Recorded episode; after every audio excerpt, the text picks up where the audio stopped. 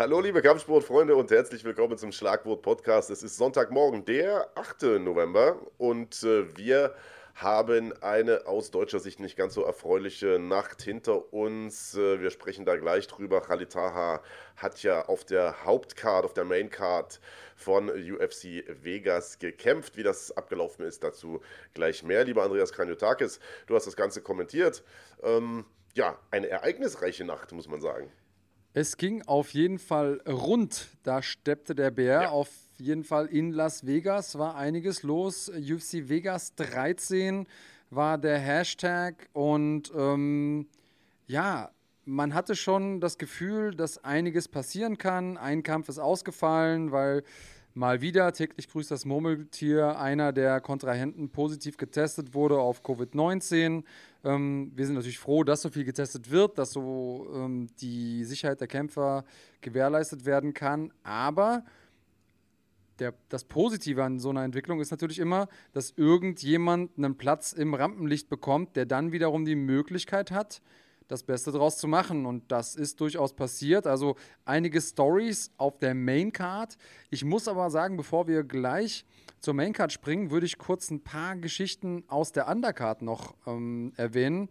Und wer es nicht gesehen hat, äh, Darren Elkins, ein absoluter Veteran des Sports, hat einen herausragenden Kampf hingelegt gegen äh, Luis Eduardo Garagori. Ähm, hat ihn in der dritten Runde da submitted, aber meine Güte, hat der auf dem Weg dahin gefressen. Also, es war so ein klassisches Darren Elkins-Ding. Ähm, ja. Der Typ hat ja The Damage tätowiert auf, seinem, auf seiner Brust. Das ist schon ein ziemlich großes Commitment.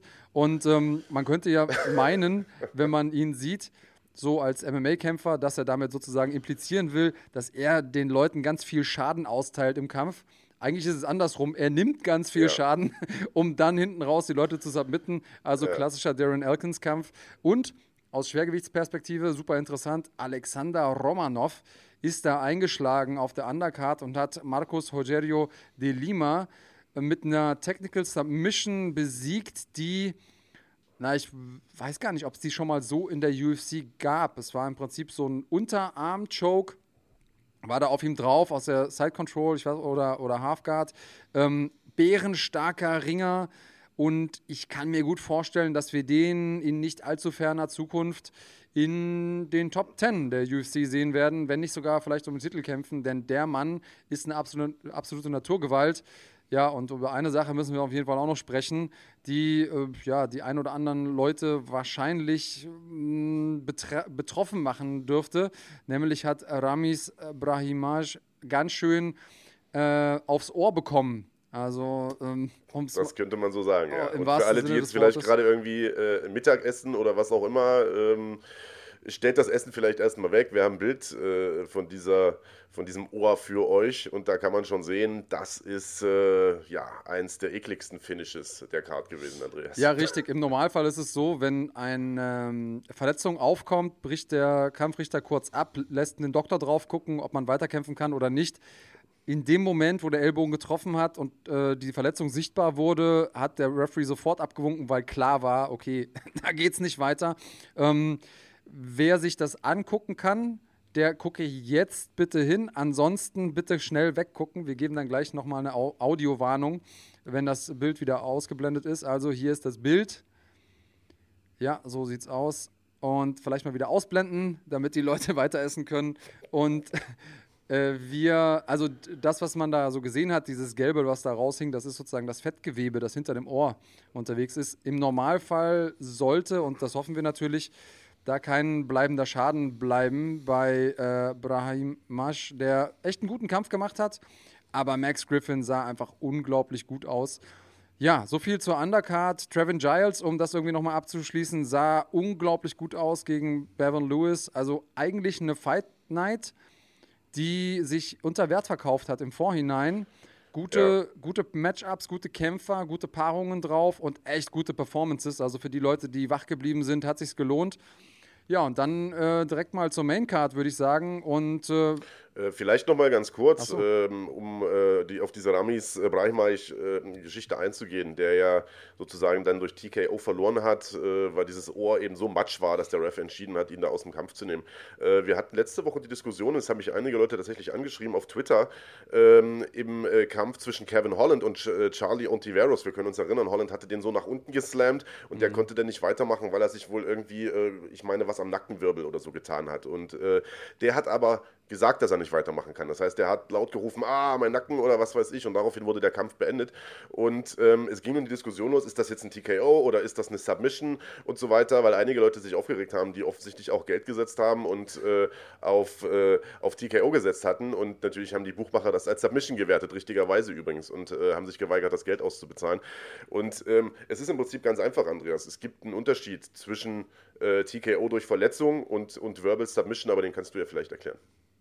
Ja, letzten Endes ist es fast schon selbsterklärend, denn das eine bedeutet, ja. ich sage etwas oder ich gebe einen akustischen Laut von mir, der den Referee dazu bringt, festzustellen, okay, der möchte, der kann hier gerade nicht weiterkämpfen. Das ist eine verbale Aufgabe. Das kann von Aua, Aua, Aua bis hin zu Tap alles sein. Ja. Ähm, und ein TKO bedeutet, jemand anders, nicht der Kämpfer selbst, stellt fest, hier kann es nicht weitergehen, sei es der Ringarzt oder der Referee an sich. Und ähm, das ist der Unterschied. Tut mir leid für alle Leute, die Geld verloren haben. Hätte der nicht machen sollen. Aber ich muss ein bisschen sagen, äh, heute bin ich ausnahmsweise mal derjenige, der äh, Wasser predigt und Wein trinkt, denn ich habe auch Geld gesetzt, aber dazu gleich noch mehr. Bin ich ja mal gespannt auf wen. Ähm, ich habe ja da so eine Vermutung. Ähm, bevor wir unsere Tipps durchgehen, wir haben äh, ja auf dieser Karte nur vier Kämpfe getippt und äh, den aus deutscher Sicht eigentlich wichtigsten, nämlich den von Khalid Taha, nicht. Äh, dazu gab es auch Kommentare im äh, Laufe der letzten Woche, der letzten Tage. Äh, haben wir natürlich nicht gemacht, weil wir Khalid nicht leiden können oder so, sondern das äh, hatte schlicht damit zu tun, dass der Kampf ähm, zum Zeitpunkt unserer Tippabgabe noch nicht Teil der Maincard war, zumindest nicht offiziell. Also das war doch nicht offiziell ähm, sozusagen angekündigt, dass der da irgendwie im Hauptprogramm kämpft. Deswegen haben wir den Fight nicht getippt. Aber wir haben äh, diese Woche oder letzte Woche vielmehr noch ein Interview mit ihm nachgeschoben. Das könnt ihr euch auch gerne jetzt noch anschauen. Ähm, das ist relativ zeitlos. Er spricht ja nicht nur über den Kampf, sondern über viele andere spannende Sachen mehr. Unter anderem erzählt er, wie er sich mit äh, Piotr Jan mal Ringschlachten geliefert hat im äh, schönen Thailand. Aber ähm, lass uns jetzt vielleicht auf die Ringschlacht zu sprechen kommen, Andreas, die er sich gestern geliefert äh, hat. Er hat es mit Raoni Barcelos zu tun bekommen. Unglaublich starkes Bantamgewicht mit einem richtig guten Lauf. Ich glaube, sieben Kämpfe jetzt in Folge gehabt, bis, also vor dem Kampf gestern. Ähm, und einer, der stilistisch natürlich eigentlich in Kombination mit, mit Khalid Taha zusammen äh, eigentlich nur Knaller äh, versprechen konnte. Also beide kennen nur den Vorwärtsgang, beide striken sehr, sehr gerne, beide sind extrem aggressiv. Ähm, aber am Ende war er eine, eine Nummer zu groß für Khalid. Man muss dazu sagen, Hauni Barcelos ist nicht nur jemand, der gerne und gut strikt, sondern eigentlich hat er ja seine Wurzeln im BJJ und im Ringen. Also anders als die meisten oder oftmals sehen wir es bei den Brasilianern, dass sie zwar brandgefährlich sind, wenn sie einmal auf dem Boden sind, aber Probleme haben, da hinzukommen. Ich nenne mal zum Beispiel Demien Maya. Und äh, Aoni Barcelos, mehrfacher Champion, brasilianischer Champion gewesen, da auch in der Liga gerungen und so weiter und so fort. Wirklich seit fünf seitdem er fünf ist, auf der Matte, sein Vater irgendwie BJJ-Trainer. Also der atmet sein Leben lang schon Kampfsport, so muss man sagen. Und ähm, kann auch striken. Das hat er auch gestern bewiesen. Auf dem Papier war es so ein bisschen ein Striker gegen Grappler-Duell. Das hat Vasselos nicht so aussehen lassen zu seiner Ehrenrettung hat er auch schon acht K.O.s im, im äh, MMA eingefahren, also war da, äh, hat schon vorher bewiesen, dass er das auch kann. Aber ich sag ja, auf dem Papier war es so ein bisschen Striker gegen Grappler, weil Khaled natürlich auch schon gerungen hat in Deutschland, auch äh, wenn es in Anführungsstrichen nur in der zweiten Liga war. Aber ähm, insgesamt, ja, ein Kampf, wo Khalid Außenseiter war. Ähm, ja. Dennoch hat er seine Haut teuer verkauft. Oder wie hast du den Kampf ja. gesehen? Genau so ist es. Und ähm, ich finde, du hast eine, eine, ganz wichtige Sache gesagt, nämlich äh, das Ringen von Raoni Barcelos, das, wie ich finde, ähm, vielleicht sogar den Unterschied gemacht haben könnte. Also der hat zwar auch im Stand mehr Treffer gehabt, hat vor allen Dingen immer die Beine gut attackiert, hat dadurch Khalid eine seiner wichtigsten Waffen genommen, nämlich seine Beweglichkeit äh, und so. Aber ähm, ich finde, dass gerade diese, diese Takedowns, die er gemacht hat, eine große Rolle gespielt haben und äh, dass die Khalid, glaube ich, auch so ein bisschen den Wind auch aus dem Segeln genommen haben. Aber ich sehe es genauso wie du. Der hat bis zur letzten Minute da gebissen und äh, versucht da äh, sich zurückzukämpfen. Also äh, absolut beeindruckende Leistung. Wir haben ein paar Szenen aus dem Kampf, die wir hier äh, mal im Hintergrund noch laufen lassen. Also er hat wirklich harte Kniestöße einstecken müssen, wurde am Boden mit Ground and Pound in wirklich äh, hoher Frequenz eingedeckt und so, hat aber zu keiner Sekunde des Kampfes wirklich irgendwie sich da hängen lassen oder aufgegeben, hat versucht, das Ding nochmal rumzureißen.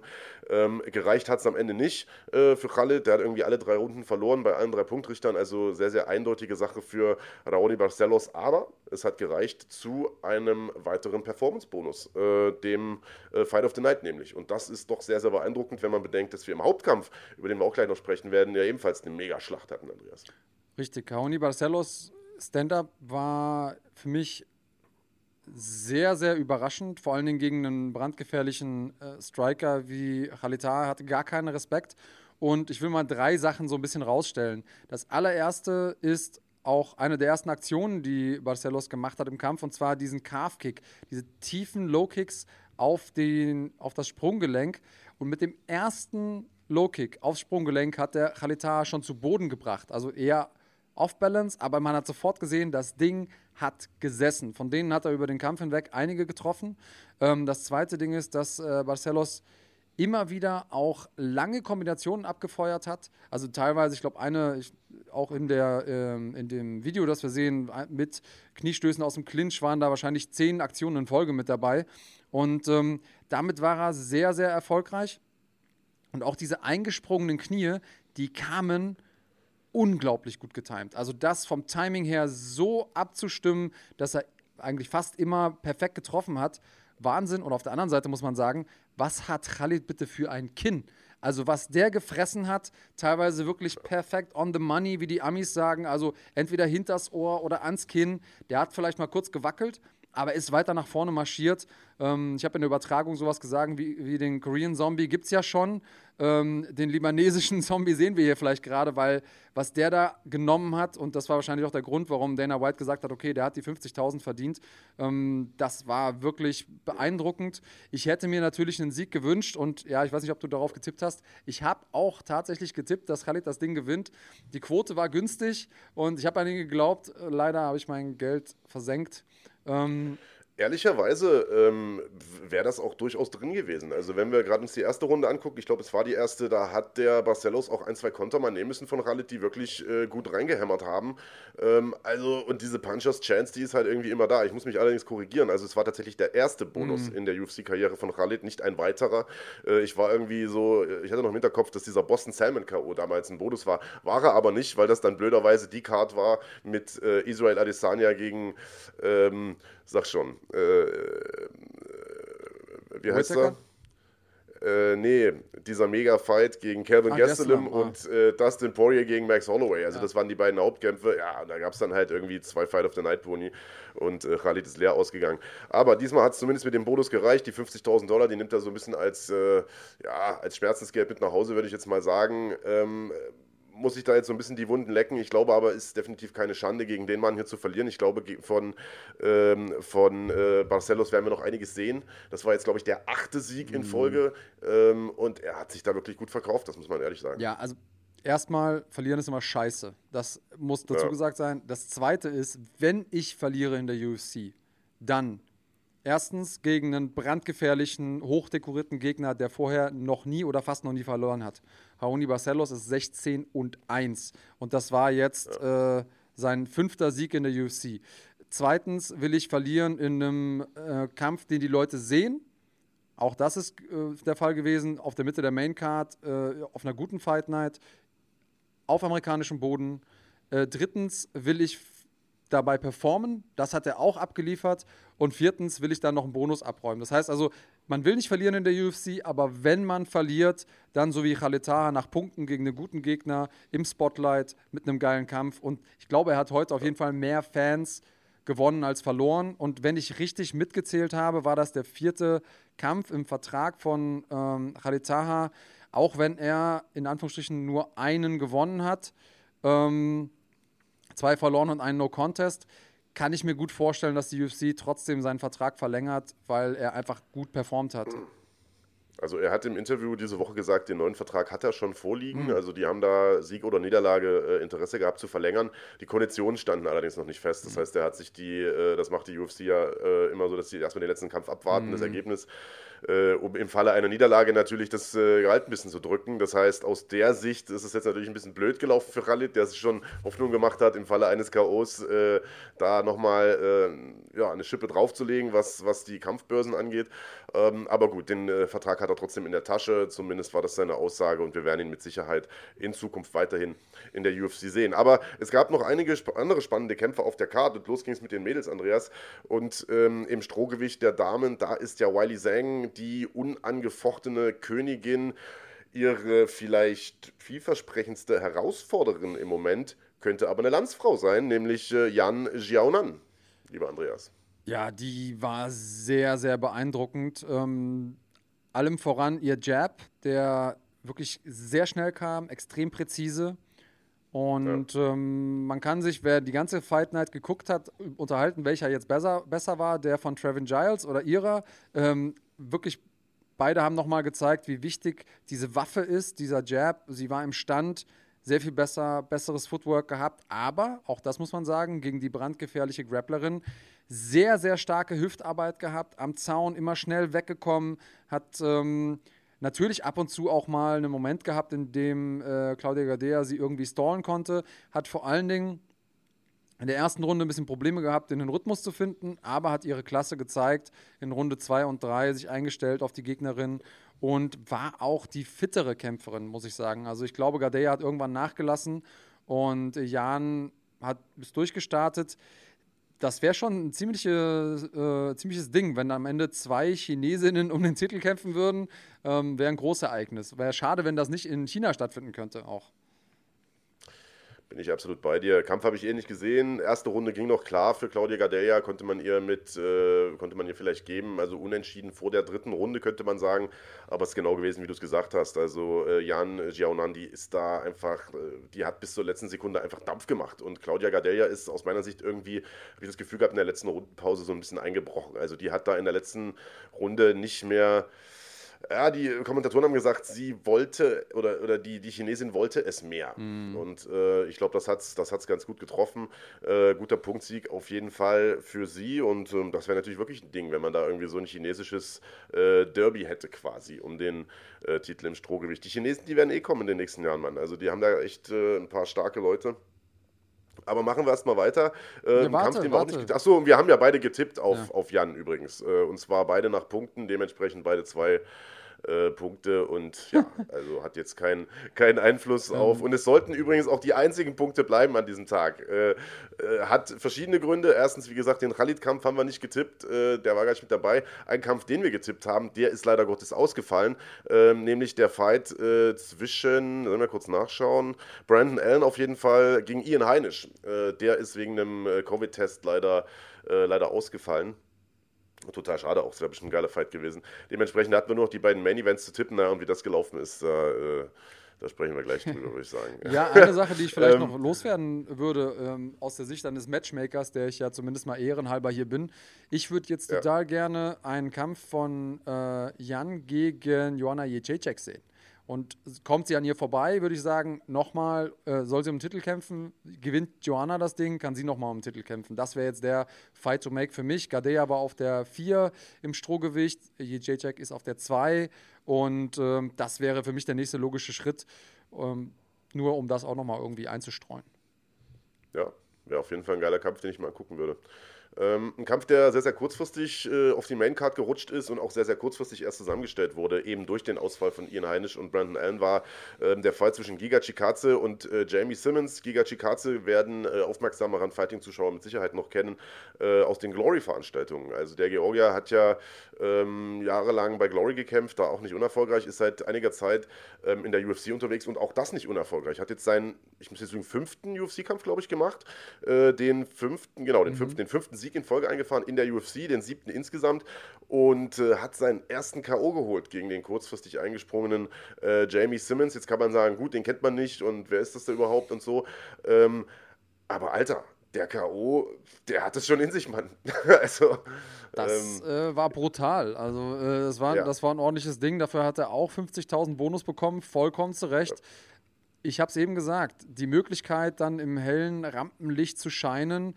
Es hätte der Abend werden können von Jamie Simmons, der noch vor drei Wochen seinen letzten Kampf bestritten hat, hat da in einer, ja, sag ich mal, lokalen Veranstaltung gekämpft, gewonnen, ähm, hatte bereits schon mal irgendwie so ein bisschen angeklopft bei der UFC vorher. Das hat aber nicht so funktioniert. Da kam jetzt der Anruf und dann nicht nur den Kampf in der UFC zu machen, sondern auch auf die Maincard zu rutschen. Daraus sind quasi die großen Geschichten gemacht. Da hat Chikatze nochmal eine andere Idee zu gehabt, aber ganz im Ernst, den Mann muss man lieben. Ähm, hat eine Organisation gegründet, ähm, die gegen Krebs, äh, ja, oder Fight Cancer ist sozusagen das Motto äh, nee, KO Cancer, glaube ich, ist das Motto, ähm, ist, hat ein Video von seinem Vater, wie er bei der Geburt aus dem Krankenhaus kommt, ihn hochhält und sagt, hier ist ein zukünftiger Kampfsport-Champion. Ähm, ja. Also absolute äh, Legende, alleine nur die Geschichten, die man sich über ihn erzählen kann und dazu ein super sympathischer Typ. Georgia, 32 Jahre jung, fünf Siege in der UFC jetzt in Folge. Ähm, ich wünsche dem Mann einfach nur das Beste der Welt. Naja, und der ist so ein bisschen der Lockdown-Fighter, ja. Also der hat jetzt die letzten vier Kämpfe alle so während dieser doch eigentlich unangenehmen Phase bestritten, nämlich äh, während weltweit die äh, die Gyms stillgelegt waren, Ausgangssperren verhängt waren und so weiter, wo alle Kämpfer äh, gesagt haben, okay, das warten wir vielleicht mal ab oder das, das sitzen wir vielleicht mal aus, nicht alle, aber viele. Ähm, da hat er richtig Gas gegeben, Giga Chikatsu, und gleich mal vier Siege eingefahren seit März. Und äh, das jetzt, wie gesagt, der erste Vorzeitige, ähm, arbeitet konstant an seiner Takedown-Defense. Ich glaube, wenn er äh, das weitermacht, dann ist das ein junger Mann, mit dem äh, im Fehlergewicht mit Sicherheit noch zu rechnen ist und ähm, hey, schönen K.O. Äh, habe ich nie was gegen. Also von daher ähm, alles gut. Der nächste Kampf war äh, der Fight von Khalid Taha. Andreas, den haben wir äh, schon besprochen. Und damit sind wir auch schon beim Co-Hauptkampf. Andrei Orlovsky gegen Tanner Boza. Ein Kampf, der, also, oder ich erwische mich immer wieder dabei, dass ich mir, wenn ich so eine Paarung lese, an der Andrei Orlovsky beteiligt ist, dass ich mir dann denke, oh Mann, Alter, warum tun die dem das an? So, wie kaputt wollen die den noch hauen? Der ist ja schon so oft K.O. gegangen in seiner Karriere, wurde so oft schon über, überrollt äh, von, von seinen Gegnern. Aber mindestens genauso oft hat der mich äh, Lügen gestraft oder hat mich eines Besseren belehrt und hat am Ende mal noch eine riesen Performance abgeliefert. Und gestern war echt wieder so ein Tag, Andreas. Ja, Riesenperformance. Ich muss sagen, auf Twitter haben sich einige der Leute so ein bisschen beschwert, haben gesagt, ach, was ist das hier für ein Schnarchduell und ähm, mhm. die haben so die großen Bomben erwartet von den Schwergewichten und den Actionfight. Ich sag mal so, eigentlich können Schwergewichtskämpfe in vier Richtungen gehen.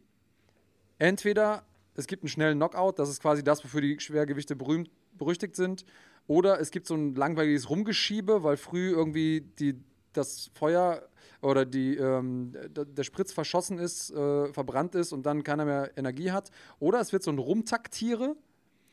Oder du hast irgend so ein Cardio-Monster wie Kane zum Beispiel dabei, der einfach grindet, grindet, grindet und die Leute dann zusammenbrechen. Das sind so die vielen Möglichkeiten.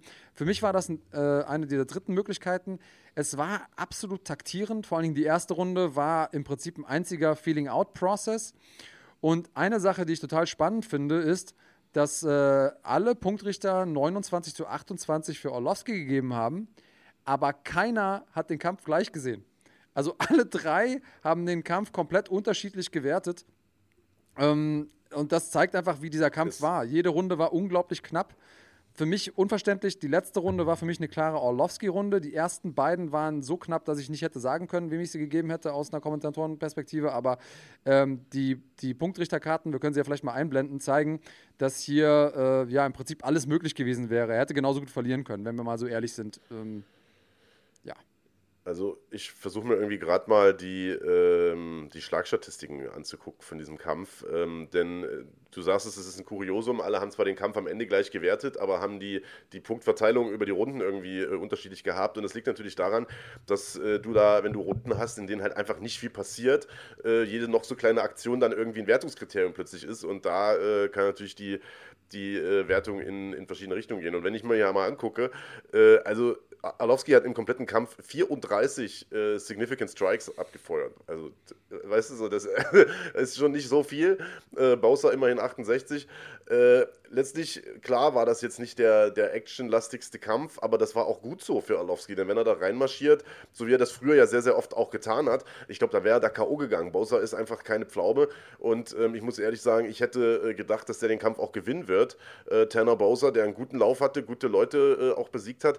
Du warst da ja ähnlicher Meinung. Also wir haben uns nur noch gestritten, in welche Runde schlägt er den Arlovski K.O. Aber am Ende ähm, hat Arlovski das gemacht, was er, was er eben besser kann, nämlich technisch striken. Der ist ja wirklich einer der saubersten Kickboxer, die wir da im Schwergewicht haben. Und da konnte Bowser einfach nicht mithalten, hat sich da auspunkten lassen. Das muss, man, das muss man klar sagen. Und auch wenn das nicht unbedingt die attraktivste Art und Weise zu gewinnen war, Andreas, hey, ich muss sagen, ich ziehe meinen Hut vor Andrei Arlovski. Also, dass er das mit gefühlten 50 Jahren immer noch äh, die jungen Kerle da verbobbt, das ist keine Selbstverständlichkeit. Das auf jeden Fall. Klassisches Auspunkten war es für mich gar nicht, denn du hast ja eben selber gesagt, er hat weniger Treffer gelandet, aber was er gemacht hat, er hat sie schlauer gelandet, wenn ich das mal so sagen will. Er hat ja. immer sich ein bisschen zurückgehalten, aber vor allen Dingen in Runden 1 und 2 immer am Ende nochmal so ein paar gute Sekunden gehabt, ein paar gute Treffer gehabt, die ihm wahrscheinlich auch auf der einen oder anderen Punktrichterkarte einfach die Runde gesichert haben. Und er hatte einfach den Erfahrungsvorsprung. Und auf der anderen Seite hat er auch im Postfight-Interview gesagt, ich habe so oft in der Vergangenheit mich von den Worten von Dana White mitreißen lassen. Der macht ja immer vorher so ein Lockerroom-Speech, äh, trommelt nochmal alle Kämpfer zusammen und sagt so, ey, macht hier, versucht den Knockout rauszuholen, äh, seid irgendwie exciting, dann kriegt ihr irgendwie 50.000 extra. Er hat gesagt, ich halte mich jetzt hier an den Gameplan. Hat da mit Mike Brown natürlich auch jemanden in der Ecke, der ihm super helfen kann hat das jetzt zweimal in Folge gemacht und das ist die Art und Weise, wie er jetzt mit seinen Mitteln noch gewinnen kann. Also insofern aus seiner Sicht alles richtig gemacht, minimales Risiko mit äh, einem guten Outcome. Damit gewinnt man natürlich keinen Blumentopf bei Dana White, aber man gewinnt Kämpfe und dadurch bleibt man relevant, auch mit 41. Und 41 ist irgendwie eine magische Zahl, ähm, ist es irgendwie ein magisches Alter gewesen heute Nacht, denn äh, beide Außenseiter in Main Event, Co-Main Event und äh, beide alten Leute um es mal so zu sagen, haben gewonnen. so ist es. Äh, also der Main Event war ja sowieso das Kuriosum schlechthin also machen wir jetzt einen Haken dran, würde ich sagen, an das Adowski-Thema. Äh, wie gesagt, wir haben ja beide Bowser getippt, lagen dementsprechend falsch, beide null Punkte. Im Übrigen, ähm, der Output von Bowser war zwar höher, aber ich habe mir das gerade nochmal angeguckt, also äh, verteilt auf sozusagen die Trefferzonen. Ich meine, man kann jetzt von diesen Statistiken halten, was man will. Ähm, haben beide 16 Wirkungstreffer zum Kopf gehabt und 6 zum Körper. Also es hat sich tatsächlich nur an den Low-Kicks unterschieden und ich glaube, mhm. deswegen waren die Wertungen auch der, der Punktrichter so knapp. Ja, also beide mhm. haben quasi ähnlich viel zum Kopf attackiert des Gegners. Ähm, aber du hast es vollkommen richtig gesagt, Arlovski hat da einfach effizienter gearbeitet. Das ist äh, vielleicht das richtige Wort. Ähm, ja, Hauptkampf. Also da ging es uns im Vorfeld im Prinzip ähnlich. Ne? Also Glover Teixeira gegen Thiago Santos. Santos äh, kam zurück nach einer langen Knieverletzung. Wir erinnern uns, hatte in seinem letzten Kampf John Jones mächtig geärgert. Viele glauben, äh, er hat ihn besiegt und das trotz äh, zweier irgendwie kaputter Knie in diesem Kampf oder schon vor dem Kampf. Ich weiß, weiß gar nicht mehr so genau. Und er hat jetzt halt irgendwie über ein Jahr auf, seine, auf die Chance für sein Comeback gewartet. Und irgendwie, wir hatten uns letzte Woche so drüber unterhalten, als wäre der Sieg über äh, Glover Teixeira ja eigentlich fast nur eine Formsache und äh, als, als äh, müsste man dann ähm, ja, irgendwie äh, einen Halbschwergewichtstitelkampf schon irgendwie planen für, für Thiago Santos. Aber der Teixeira, der hat dem da einen gehörigen Strich durch die Rechnung gemacht. Das war auf jeden Fall eine Überraschung. Ähm, auf der einen Seite überraschend, wie gut das Kind von Teixeira ist, noch ja. ist. Äh, denn der hat ein paar gute Dinger gefressen, bei, der, bei denen nicht wenige junge Kämpfer wahrscheinlich ähm, die Lichter ausgeknipst bekommen hätten. Aber der hat die weggesteckt und der war die ganze Zeit da. Also er war nicht auch mal kurz weg, sondern der war die ganze Zeit da, hat sich fort, sofort weiter bewegt. Er war der bessere Ringer, einmal mehr, hat das hier für mich auch mit den Ausschlag gegeben und unglaublich erfahren, unglaublich abgeklärt, jede einzelne Chance genutzt. Der hatte einfach den perfekten Abend. Der hat alles richtig gemacht, obwohl er auch in schwierige Positionen gekommen ist. Hat jede Runde gewonnen. Für mich die zweite Runde, sogar eine 10-8-Runde. Hatte da wirklich am Ende die letzten drei, vier, fünf Sekunden hatte der schon Thiago Santos in einem Rear Naked Choke und man hat sich gedacht, okay, schläft er jetzt noch ein vorm Gong, also vor dem Rundenende, oder überlebt das noch? Er hat es gerade so überle überlebt, aber wirklich fünf Sekunden länger und der wäre eingeschlafen, hätte das Ding schon in der zweiten verloren. Also Wahnsinns-Performance von dem ebenfalls 41-jährigen Brasilianer. Ähm, Wahnsinn. Naja, also erstens mal hat das natürlich jetzt die Folgen, dass wir da auch null Punkte abgegriffen haben. Dementsprechend jeder von uns irgendwie zwei Punkte geholt an diesem, an diesem Spieltag. Also den können wir echt abhaken und äh, ja, äh, schnell vergessen. Ähm, aber das ist natürlich jetzt sehr, sehr interessant, denn wir haben ja im Halbschwergewicht eine, eine spannende Situation. John Jones ist äh, sozusagen hochgewechselt ins Schwergewicht. Wir haben mit Jan Blachowicz einen neuen Champion. Äh, wir haben mit ähm, Israel Adesanya einen, der jetzt eigentlich geplant ist für einen Superfight gegen diesen Halbschwergewicht-Champion Jan Blachowicz. Der hat sich aber jetzt nach dem Sieg von äh, Teixeira geäußert und hat gesagt, Mensch, äh, herzlichen Glückwunsch, das war eine geile Leistung, guter Run, du hast den nächsten Titelkampf verdient. Ja, was machen wir da jetzt an der Spitze? Du bist ja der Hobby-Matchmaker hier, sag mal an. Also ich finde es eh eine total spannende Gewichtsklasse. Ich finde es ein, eine spannende Zeit. Es gibt auch da online die Le Leute, die sagen, ah Mensch, was macht da die UFC? Ähm, warum macht sie so ein Bullshit-Matchmaking? Und eine Sache nochmal vorweg gesagt, wenn man mal diese MMA-Mathematik quasi lostreten möchte. Teixeira hat die letzten beiden Gegner gefinisht, gegen die er gekämpft hat. Das waren Thiago Santos und Anthony Smith. Beides Leute, die gegen John Jones über die Runden gekämpft haben. Beides Leute, bei denen es Leute da draußen gab, auch Experten in Anführungsstrichen, die gesagt haben, auf den Punktrichterzetteln hätten sie eigentlich gewinnen müssen. Und er hat sie gefinisht. Also solche MMA-Mathematik funktioniert ja normalerweise nicht, aber er hat auf jeden Fall Dinge und das hat er bewiesen, die auch einem John Jones gefährlich werden können, auch wenn er gegen den mal verloren hat. Jetzt ist John Jones nicht mehr der Champion, sondern ein gewisser Jan Blachowicz. Und man muss sagen, auch wenn wir es eben irgendwie betont haben, 41 Jahre ist auch nicht mehr super jung. Und seien wir mal realistisch, wenn Teixeira jetzt keinen Titelkampf bekommt, dann bekommt er nicht mehr in seiner Karriere. Also wenn er jetzt mal irgend so ein Ding macht à la Tony Ferguson und sagt, ach, ich nehme doch mal einen Kampf zwischendurch an ähm, und verliert das Ding unglücklich, was im Light Heavyweight schnell mal passieren kann, dann war es das mit seinem Traum, nochmal irgendwie Gold um die Hüften zu tragen, der UFC. Insofern ist er dann in einer ganz, ganz schwierigen Situation. Jan Blachowicz auf der anderen Seite ist Hashtag Ehrenmann aus meiner Sicht, denn er hat mit Sicherheit den größeren Money-Fight gegen Israel Adesanya. Das heißt, in dem Moment, wo er diesen Kampf annimmt, weiß er, es werden mehr Leute einschalten. Er kriegt mehr aus seinem Vertrag als Champion, wo ja auch Pay-Per-View-Punkte mitkommen. Und Glover Teixeira ist mit Sicherheit der vom Stil her, in Anführungsstrichen, bessere, einfachere Kampf für ihn, aber auch kein einfacher Kampf. Also, das ist kein 100%er. Ähm, ich glaube, Izzy ist technisch ist ihm überlegen. Ähm, aber das bedeutet nicht, dass er gegen die Polish Power ankommt, wenn er einmal trifft. Also, das sind sehr, sehr spannende Dinge, die da irgendwie außenrum passieren. Was glaubst du denn, wird der Move sein von Dana White? Denn er hat ja schon sich ein bisschen dazu geäußert. Ich weiß es nicht, ehrlich gesagt. Also, ich hoffe ja fast schon auf diesen Superfight, ehrlicherweise, weil seit der angekündigt ist, haben natürlich alle voll Bock da drauf. Ähm, aber auf der anderen Seite hast du schon recht mit. Glover Teixeira hat jetzt wirklich einen guten Lauf hinter sich. Dem darf man sowas eigentlich nicht absprechen. Und rein theoretisch ähm, war ja die Marschroute der UFC immer die, dass sie gesagt haben: Pass mal auf, also bevor wir jetzt irgendwelche Gewichtsklassen übergreifenden äh, Superfights, Champ-Champ-Duelle und so weiter machen, äh, sollen betreffende Kämpfer doch erstmal ihre eigene Gewichtsklasse leer räumen. Das hat äh, Israel Adesanya bei sich jetzt mehr oder weniger getan.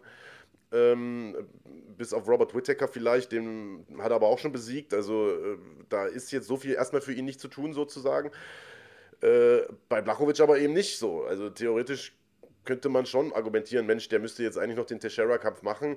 Ähm, schlimmstenfalls äh, fällt dann aber das Matchup irgendwie ins Wasser, so gegen, gegen Adesanya. Also ich glaube schon, dass wir erst bei den Superfights sehen werden, dass Teixeira sich gedulden muss. Mal gucken, was glaubst du denn? Ja, Problem an der Geschichte ist, wie gesagt, das Timing. Blachowicz bekommt jetzt, oder beziehungsweise seine, ähm, seine Lebenspartnerin bekommt ein Kind, also das erste Kind jetzt irgendwie im Dezember. Er hat gesagt, hey, da brauche ich auf jeden Fall ein bisschen Zeit. Frühestens im März kann ich kämpfen. Das ist ja schon mal, sag ich mal, fünf Monate bis dahin, vier gute Monate. Ähm, und dann nochmal zu warten, bis der Sieger aus dem Kampf, wenn er denn Jan Blachowicz heißt, wieder kämpfen kann. Und da kommt nämlich das nächste Problem. Was machen wir denn, wenn Izzy gewinnt? Ich bin mir ziemlich sicher, wenn Izzy gewinnt, dann wird die ganze Welt nach dem John Jones-Kampf schreien. Ja. Und bis der dann passiert ist, was macht Teixeira in der Zwischenzeit? Also er hat im Prinzip jetzt ein sehr, sehr gutes Blatt ausgeteilt bekommen, kriegt aber keinen Tisch am Sitz, äh, keinen, keinen Sitz am, am Tisch, um zu spielen. Das ist das Problem. Ähm, er ist in der Position, in der er sein Leben lang sein wollte, nämlich in, äh, in der Pole Position auf dem Titel, aber gerade wird irgendwie ohne ihn gespielt. Er darf nicht mit den Großen am Tisch sitzen. Und das finde ich, wenn man sich mal anguckt, was er geleistet hat in seiner Karriere, super schade. Er hätte sich auf jeden Fall verdient, aber aus Marketingperspektive kann ich natürlich verstehen, dass die UFC sagt, ich will die Kämpfe machen, die die meiste Kohle bringen. Ach, ganz schwer. Ich würde es ihm gönnen aus sportlicher Ebene, aber natürlich schlägt auch irgendwo in meiner Brust ein Fanherz, äh, dass sich den Izzy-Kampf wünscht. Ja, schwer zu sagen. Tja, bleibt also spannend an der Spitze der 93-Kilo-Klasse. Äh, wir machen Haken an diese Veranstaltung. Spannend bleibt es auch bei uns im Tippspiel. Hat sich also nicht äh, viel geändert da mit den publiken zwei Punkten, die wir beide geholt haben. Ähm, ich liege nach wie vor jetzt also mit einem Punkt vor, 29 zu 28 der neue, der neue Punktestand, wenn ich mich nicht irre. Ähm, da müssen wir vielleicht auch nochmal nachrechnen. Aber ich glaube, das, das kaut schon so hin. Ähm, ja, dann lass uns noch gucken auf ähm, die nächste Woche, denn auch da wird natürlich wieder gekämpft. Eine sehr, sehr interessante Card. Islam Makhachev gegen Rafael dos Anjos wird nachgeholt. Ähm, und dann haben wir auch noch einiges anderes äh, vor uns, denn äh, in der nächsten Woche wird nicht nur in der UFC gekämpft, sondern aus deutscher Sicht äh, besonders interessant auch in Polen äh, bei KSW, um genau zu sein. Ähm, da werden gleich zwei unserer Jungs sozusagen antreten. Max Koga hat ja äh, einen frischen KSW-Vertrag unterschrieben. Du hast neulich mit ihm gesprochen darüber. Der wird sein Debüt geben und Roberto Soldic wird äh, in einer neuen Gewichtsklasse nach den Sternen greifen, nämlich gegen Miha Materla im Mittelgewicht antreten. Auch mit dem haben wir gesprochen. Interview äh, gibt es in wenigen Augenblicken. Aber äh, vorher kurz die Tipps noch für äh, nächste Woche für die UFC, Andreas. Äh, und auch da äh, ist uns ein Kampf weggebrochen, den wir sicherlich gern getippt hätten, äh, nämlich der Fight zwischen Daniel Rodriguez und Brian Barberina. Und der Grund für diese Absage ist diesmal ausnahmsweise, muss man fast schon sagen, nicht Covid-19, sondern eine Sache, die eigentlich noch schlimmer klingt. Klingt noch schlimmer. Ähm, also zu 100% ist nicht klar, wo es herkommt, aber er hatte wohl innere Blutungen, soll irgendwie eineinhalb Liter Blut im Bauchbereich gehabt haben. Ähm, in seinem oder ähm, Arterien in seinem Omentum. Ich habe das mal in den Übersetzer gegeben. Das ist irgendwie das Bauchfell. Ähm, die sind da irgendwie geplatzt. Ich weiß nicht genau, klingt für mich so nach einer Verletzung, die im Sparring passiert. Das ist aber Spekulation. Wurde dann notoperiert, ähm, sieht aber so aus. Also sein Team hat da äh, getwittert, dass er sich auch davon erholen wird, dass er auch wieder kämpfen kann. Also das ist natürlich erstmal das Wichtigste. Aber wir werden ihn logischerweise jetzt erstmal nächste Woche nicht kämpfen sehen. Gute Besserung an der Stelle. Ähm, die Sicherheit und äh, Gesundheit der Kämpfer geht natürlich immer vor. Aber damit geht natürlich ein guter Kampf flöten. Sehr schade. Trotzdem ist das noch eine gute Karte. Ja, total. Also äh, einige vielversprechende Kämpfe drauf. Los geht's mit einem Duell im Mittelgewicht. Eric Anders bekommt es zu tun mit Antonio Arroyo. Arroyo, vielversprechender junger Typ, äh, am Boden wie im Stand gefährlich, äh, hat wirklich äh, K.O.-Power ohne Ende, kann aber eben auch submitten. Eric Anders, ein extrem zäher Typ, wie wir spätestens seit seinem Kampf gegen Khalil Roundtree äh, wissen, der übrigens einen neuen UFC-Vertrag unterschrieben hat, Andreas. Finde ich super cool. Der hat ja irgendwie, mhm. ich weiß gar nicht, letztes Jahr oder was ist der, glaube ich, zurückgetreten. Jetzt hat er sich das nochmal anders überlegt. Aber das ist ein anderes Thema. Eric Anders, äh, ein sehr, sehr zäher Typ aus meiner, ich weiß gar nicht, wer legt denn eigentlich vor? Also, äh, du liegst vorne. Dieses Mal war ja unentschieden. Wie war deine Logik? Du liegst vorne, also darfst du vorlegen? Legst, äh, Oder ich? Nee, der, der hinten liegt, liegt vor. Ja, ja, dann leg okay. du mal vor. Also, genau, erzähl du mal. Mm, Antonio Ayo, der ist ein guter Kämpfer, ist relativ spät in die UFC gekommen. Die UFC sucht ja normalerweise eher nach jungen Talenten, die, sag ich mal, schon einen ganz guten Rekord haben, die sie aufbauen können, selbst wenn sie mal ein paar Niederlagen in der UFC haben, trotzdem noch eine Zukunft haben, sammeln dann Material und so weiter und so fort. Also muss jetzt nicht das ähm, Marketing der UFC von vornherein erklären, aber hatte hier sein UFC-Debüt, nachdem er sich bei der Dana White Contender Series sehr gut präsentiert hat, gegen Andre Muniz so ein bisschen ja, ich will nicht sagen verkackt, aber äh, das war nicht der, sein bester Kampf, deswegen hat er den auch nach Punkten verloren. Ähm, Eric, der übrigens einen, einen äh, geilen Spitznamen hat, Jarboy Anders, ähm, ist schon länger in der UFC, ähm, hat einen guten Einstand mit zwei Siegen in Folge, hatte aber dann so eine kleine Durststrecke. Hat ähm, von seinen, lass ich mal rechnen, äh, letzten acht Kämpfen fünf verloren. Zuletzt gegen Christoph Jotko. Grüße gehen raus an der Stelle an Zizek. Ähm, und ja, im Mai sah dabei auf jeden Fall wieder schlechtere Kämpfe aus, aber das liegt meiner Meinung nach daran, dass Jotko auch einfach ein richtig guter Kämpfer ist. Hat davor zwei Dinger gewonnen gegen äh, Gerald Mershirt und Vinicius Moer Castro. Ich glaube, dass er das Ding macht. Ich kann mir noch nicht mal, also ich kann dir jetzt nicht wirklich rational beschreiben, warum ich glaube, dass er das Ding macht. Ich glaube, die Buchmacher sehen ihn auch hinten. Aber irgendwie. Wer jetzt Arroyo oder was? Nee, ich glaube, dass Anders das Ding macht. Ah, okay, ja. alles klar. Ja, Boy. Ähm, ich glaube. Ja, boy. Also ich glaube sogar, dass sie den Buchmacher vorn gesehen hatten, wenn ich, ah. äh, wenn ich da. Äh, ich habe vor ein paar Tagen mal reingeguckt. Okay. Also, äh, aber das ändert sich ja auch. Das ändert sich ja auch ständig, je nachdem, wie viel Geld da reinkommt auf die Favoriten oder auf die mhm. Underdogs. Äh, du glaubst, Anders macht das? Ich glaube, Anders macht das. Ich sag nach Punkten. Cool, weil ähm, ich äh, tatsächlich denke, Arroyo macht das. Äh, ich fand, Anders sah ähm, Im Mai, glaube ich, war das gegen Jotko, wie du es gesagt hast, wirklich nicht gut aus. Äh, klar ist Jotko ein starker Mann, das, äh, das will ich dem gar nicht wegnehmen, aber äh, auch gegen starken Mann kannst du gut aussehen, finde ich. Und das hat Anderson in dem, in dem Fall nicht getan. Also Beispiel ist jetzt Khalid Taha zum Beispiel, der sah gestern äh, doch stellenweise gut aus gegen den extrem starken Mann, obwohl er deutlich verloren hat. Äh, Eric Anders, ich weiß nicht, Mann, der hat irgendwie im, im Mai echt nicht gut gewirkt und der Arroyo, der ist irgendwie auf allen Ebenen relativ stark. Anders ist da ja, glaube ich, auch nachgerückt. Ursprünglich sollte das ja äh, Andreas Michaelidis sein. Ähm, ich glaube, für Arroyo ist das eigentlich ganz gut, denn Anders hat einen größeren Namen, ist aber ein für mich aus meiner Sicht zumindest ebenso schlagbarer Gegner und ich denke, der wird es machen. Ähm, Frage ist natürlich, wie, den irgendwie TKO zu kloppen, ist gar nicht so einfach. Äh, ich, äh, ich Punkte. Ich habe hin und her überlegt, ob ich Submission oder Punkte sage, aber Anders ist so ein zäher Typ. Ey, ich äh, sage, ich sage auch Punkte. Ich sage, der, der macht das nach Punkte, der Arroyo. Konservativ. Ja, konservativ, genau. Da haben wir ja schon mal unterschiedlichen Tipp, ey, Gott sei Dank. Ja, das war ja jetzt in der Woche, Woche war ja schwierig.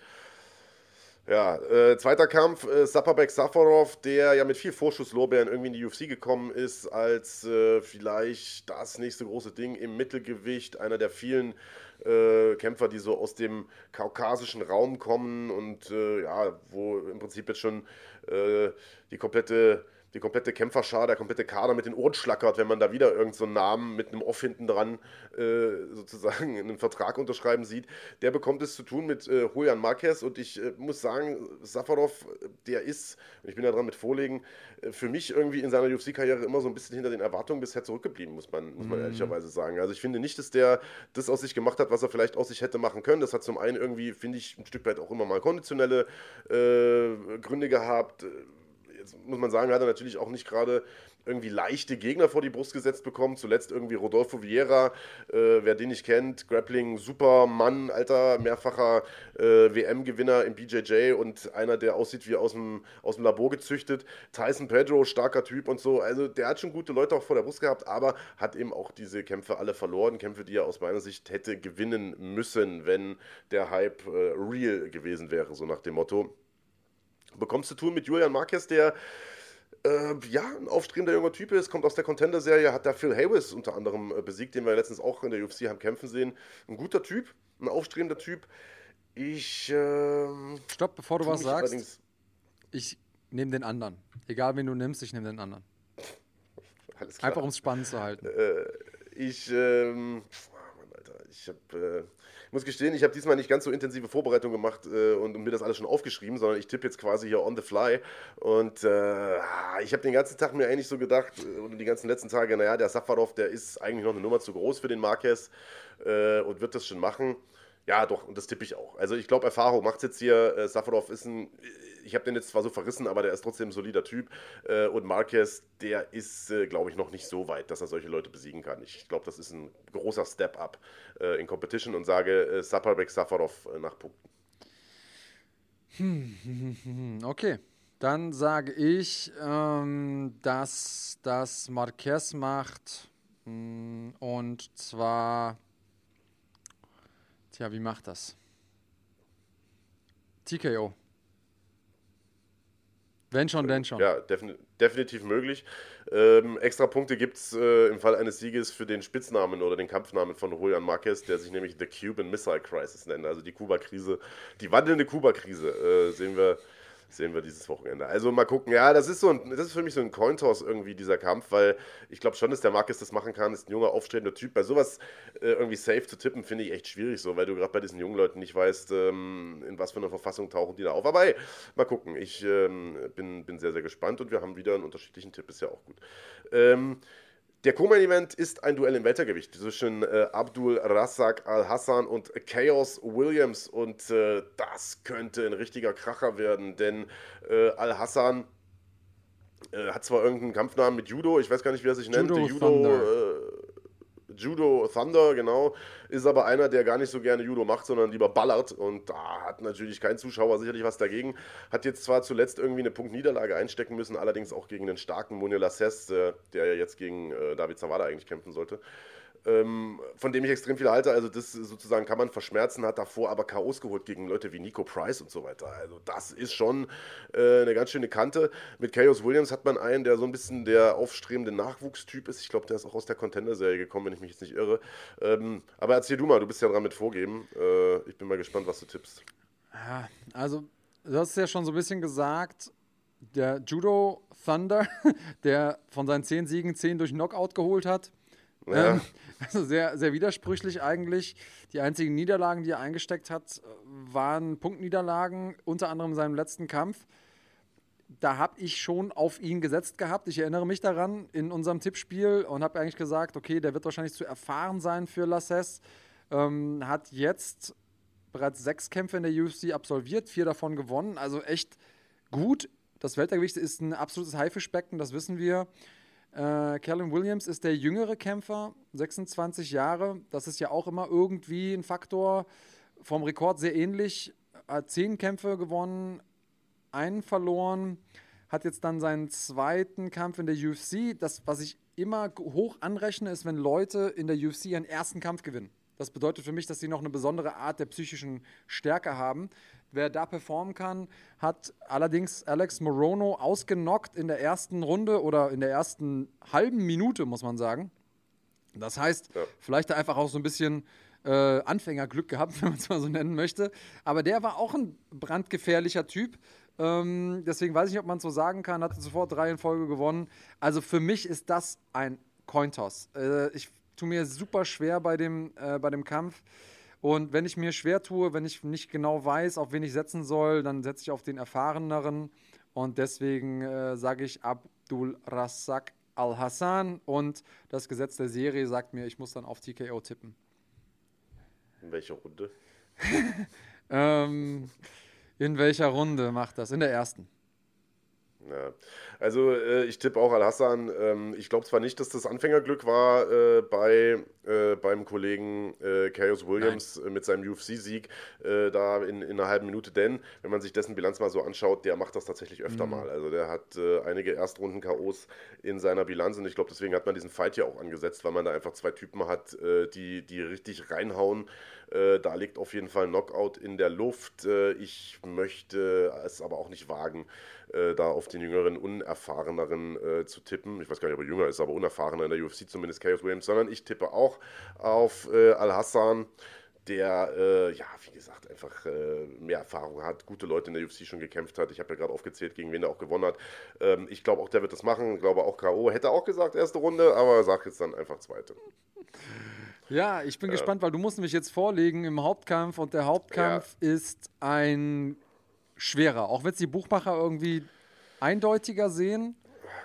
Also ich habe mich ehrlich gesagt gar nicht so schwer damit getan. Äh, kann sein, dass ich da in so einer Traumwelt lebe äh, oder was, aber ähm, ich, also der Hauptkampf ist Islam Makhachev gegen Rafael dos Anjos, ein Kampf, der eigentlich bei der UFC 254 schon hätte stattfinden sollen vor ein paar Wochen, damals aber geplatzt ist wegen einer äh, Covid-19-Erkrankung äh, oder einem positiven Covid-Test oder Corona-Test von Rafael dos Anjos und damals haben wir noch Witze gemacht, Andreas, und haben gesagt, naja, gegen Islam Makhachev hätte ich auch Corona, so nach dem Motto, denn äh, der ist äh, eines der vielversprechendsten Talente im im Leichtgewicht. Viele handeln ihn schon als den Nachfolger von Khabib Nurmagomedov, äh, einer, der im Prinzip genau den gleichen Stil auch hat oder einen ähnlichen Stil. Also äh, extrem viel Pressure, äh, gute Top-Control, Takedowns, ringerlastiger Ground-and-Pound-Stil, harte Hände und vor allen Dingen äh, ähnlich wie ähm, Khabib hat er so eine Abgeklärtheit, diese Ruhe, äh, die äh, diesen Jungs da aus dem Kaukasus irgendwie so ein Stück weit eigen ist. Hat einmal in seiner Karriere verloren, äh, auch durch K.O. verloren. Das ist eine Sache, die vielleicht ein Faktor sein könnte in diesem Kampf.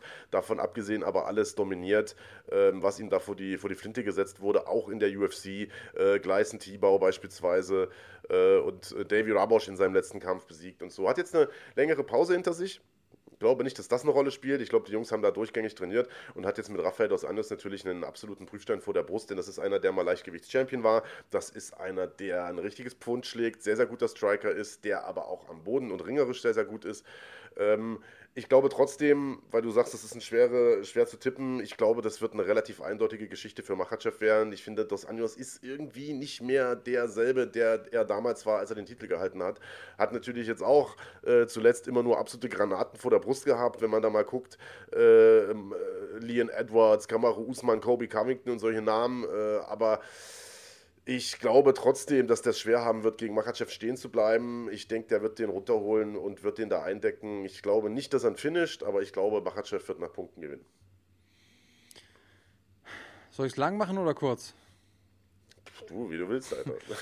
ähm, also, um's mal, um die Spannung mal komplett rauszunehmen, ich glaube auch, ich glaube, das ist der, ähm, der einzige sinnvolle Tipp, außer man ist irgendwie ein komplett hoffnungsloser Zocker, dann setzt man äh, auf Dos Anjos in dem Kampf. Ich wollte dich da so ein bisschen in eine Falle locken, ähm, hat nicht ganz funktioniert.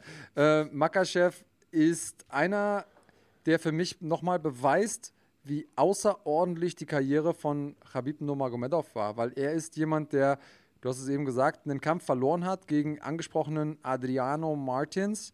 Wenn man sich jetzt mal anguckt, vom 3. Oktober 2015, wie unterschiedlich die Karrieren verlaufen sind.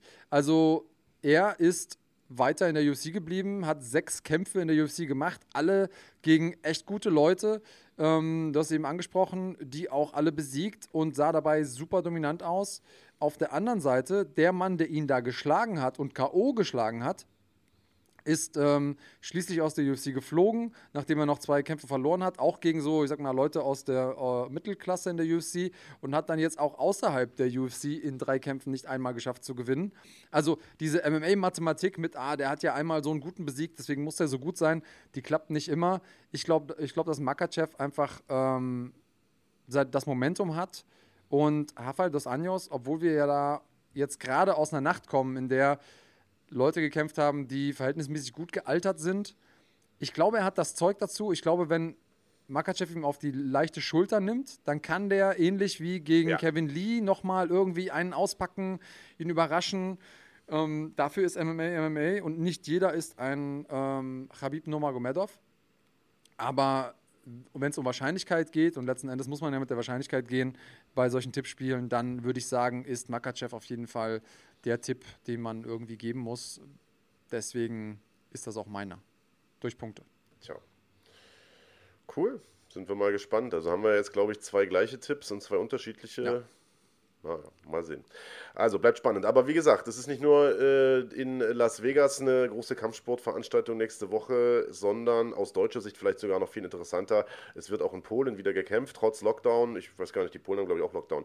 Äh, wird eine KSW-Veranstaltung stattfinden, hinter verschlossenen Türen natürlich, also ohne Publikum, äh, trotzdem aber mit einer hervorragenden Fightcard, äh, muss man sagen, denn äh, den Hauptkampf werden bestreiten Roberto Soldic, ähm, Halb, äh, Quatsch, Weltergewichtschampion der Organisation, der ja, so ein bisschen, äh, dem so ein bisschen die Herausforderer ausgehen, muss man sagen. Äh, und der deswegen jetzt eine Gewichtsklasse höher angreift und dort auf den äh, einstigen Mittelgewichtschampion und absoluten Megastar äh, Michal Materla treffen wird. Ähm, dazu haben wir Max Koga, der sein äh, KSW-Debüt äh, feiern wird. Dazu äh, gleich mehr, werden wir gleich drüber sprechen, Andreas.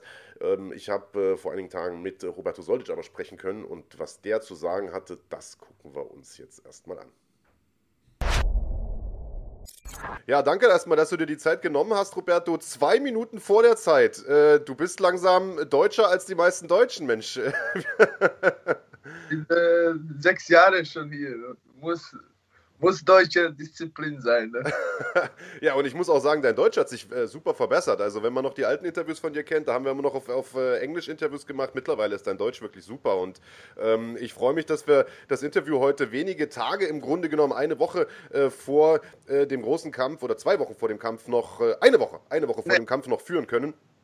Ähm, und äh, wir machen das Ganze heute ein kleines bisschen anders, Roberto, denn äh, wir haben äh, in der letzten Zeit das so gemacht, dass wir Fragen von den Zuschauern äh, uns haben stellen lassen. Die konnten uns Fragen stellen über Instagram und ich werde dir diese Fragen heute stellen, zumindest äh, einen großen Teil davon.